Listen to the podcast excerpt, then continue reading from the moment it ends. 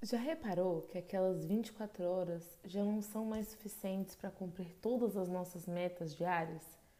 Então, acompanhar o ritmo acelerado da rotina moderna está cada vez mais desgastante, e especialmente para nós mulheres, a quem é delegada trabalhos, tarefas, de fazer de tudo um pouco, ser o suporte emocional de todo mundo e ainda de quebra nos mantermos sempre fortes e bonitos.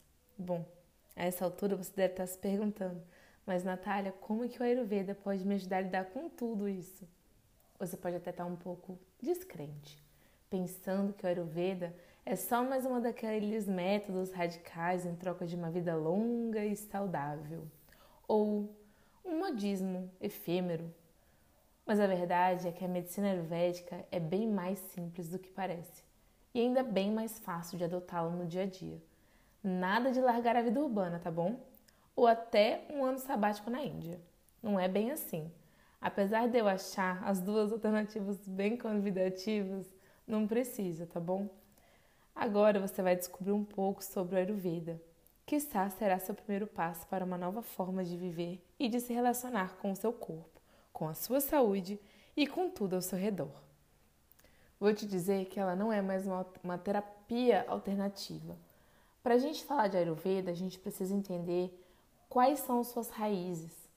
Já começo dizendo que elas são milenares, o que faz essa abordagem uma das mais antigas do mundo. Na língua ancestral, o sânscrito, Ayur significa jeito de vida, enquanto Veda significa conhecimento, ciência. Então, o Ayurveda é o conhecimento sobre a vida, o corpo, a mente e o espírito. O Ayurveda é uma ciência de verdade e com essa se expressa na vida. Gosto muito de dizer que o Ayurveda revela o manual de funcionamento do nosso corpo de maneira explícita e direta. Para o Ayurveda, o universo é assim, com tudo na sua volta. Ele é composto pelos cinco elementos básicos.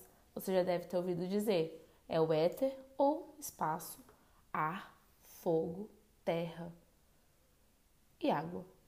A gente chama isso de marrabutas. Esses elementos associados manifestam-se no corpo humano em proporções diferentes e únicas, funcionando como verdadeiras engrenagens. Isso mesmo.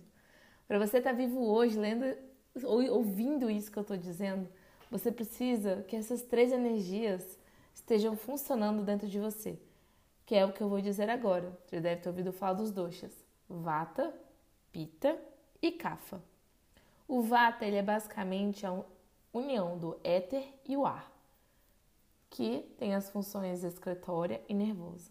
O Pitta ele representa o elemento do fogo e da água, e ele está ligado mais às funções metabólicas e digestivas. O Kapha ele representa os elementos água e terra, está mais relacionado à função estrutural e lubrificação. Todo indivíduo possui os três doshas ou dosha dentro de si, em proporções diferentes, podendo apresentar apenas um, dois ou até mesmo os três de maneira bem marcante.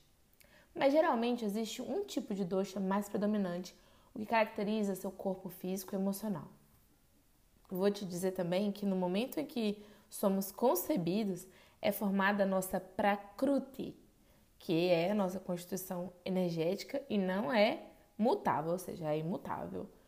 Então, a gente detecta em exames pulso ou urina, né, pelos médicos ayurvédicos ou terapeutas ayurvédicos.